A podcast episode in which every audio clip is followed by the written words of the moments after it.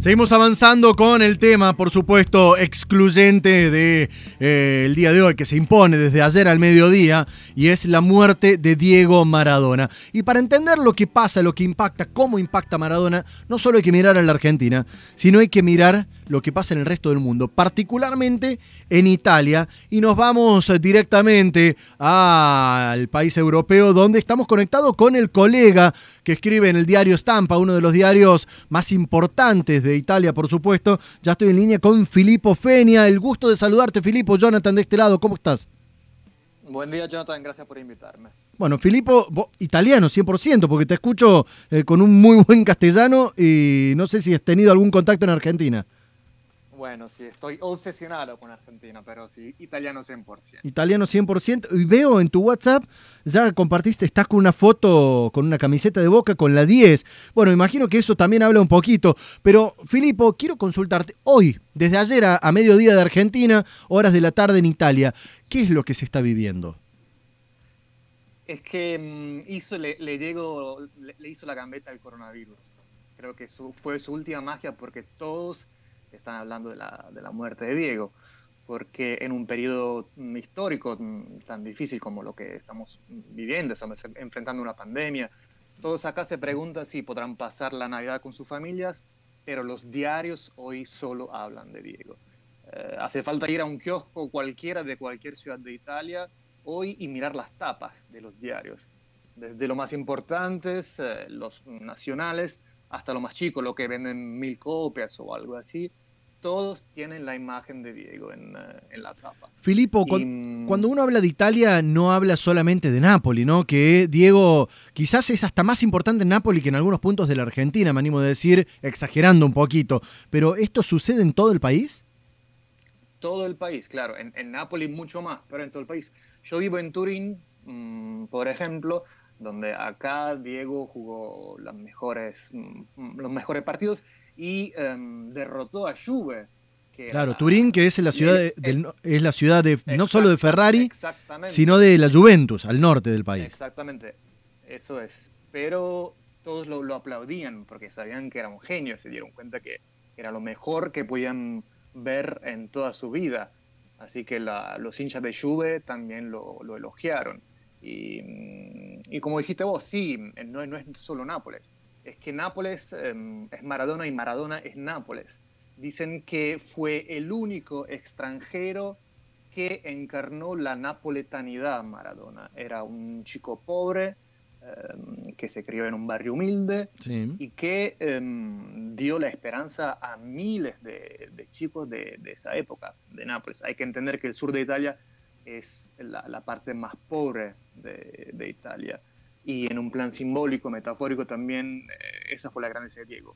Demostró, enseñó a los chicos que se podía derrotar el norte, los más grandes, los gigantes. Filipo, te consulto, porque las últimas noticias, hasta antes de, la muerte de Maradona, que llegaban desde Italia, tenían que ver con el, miedo por una tercera ola de coronavirus, con restricciones, toque de queda, gente que ya no podía salir de sus hogares cuidándose para evitar lo que sucedió eh, en la primera instancia con el COVID-19 justamente en Italia, que fue el segundo país más afectado y que superó rápidamente a China. Hoy por hoy eso quedó en un segundo plano, la gente se le... veíamos imágenes agolpadas, sin distanciamiento, ¿cómo se está viviendo esa parte? Eso pasó sobre todo en Nápoles, donde la gente ayer por la noche salió y violó, entre comillas, la, cuarentena para homenajear a Diego. Era, era algo demasiado importante para quedarse en casa y acatar las normas. Aunque no, no hubo mucho grupo, demasiada gente junta, pero sí sintieron que era, era necesario salir de las casas porque no pasa todos los días de, de velar a un genio, a, a, un dios humano, como, como, como le decían, porque encarnaba las debilidades de la gente, por eso la gente se identificaba en él. Era un dios, pero que podías tocar. En, la mitología hablamos de un semidios, ¿no? En la mitología griega, en la mitología romana, eh, es lo que pasa. Filipo, consultarte, consultarte con esta cuestión. Ayer se hablaba, la información daba cuenta de que el Estadio San Paolo ya no será más San Paolo, sino que será el, Estadio Diego Maradona, ¿es así? Sí, te lo puedo confirmar, va a ser así. Y creo que es, debido, algo debido, ¿no? Claro, sí, sí, sí. exactamente lo, contrario.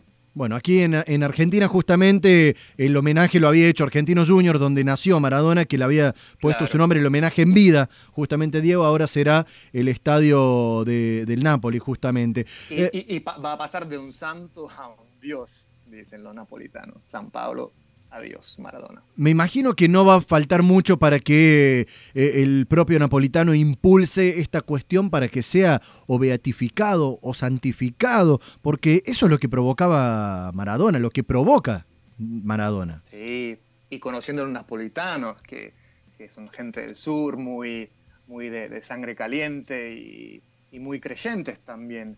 Eh, con Maradona tenían otro Dios, otro Dios y había en toda la ciudad, y también todavía hay muchos murales, imágenes de Dios, pero sobre todo hay un, pequeño altar en un bar de, Nápoles muy conocido por los turistas, donde guardan un, mechón del pelo de, Diego, un rolo de, Diego. Un rulo. Todavía hay, un rulo, sí, perdón. Y todavía hay gente que, que hace una peregrinación pagana, pero, pero sigue yendo allá. Filipo, no te quiero quitar más tiempo, sé de que estás muy ocupado. Él es eh, periodista italiano, escribe en el diario La Estampa y pintándonos un poquito el panorama que se vive en Italia justamente luego de la muerte de Diego Armando Maradona, o mejor dicho, del paso realmente a la inmortalidad. Filipo, muchísimas gracias por estos minutos al aire y para lo que necesites desde acá, aquí estamos. Mil gracias, un gustazo, hasta la próxima. Igualmente, hasta la próxima. Clásicos de jueves en cuarteto.com Radio.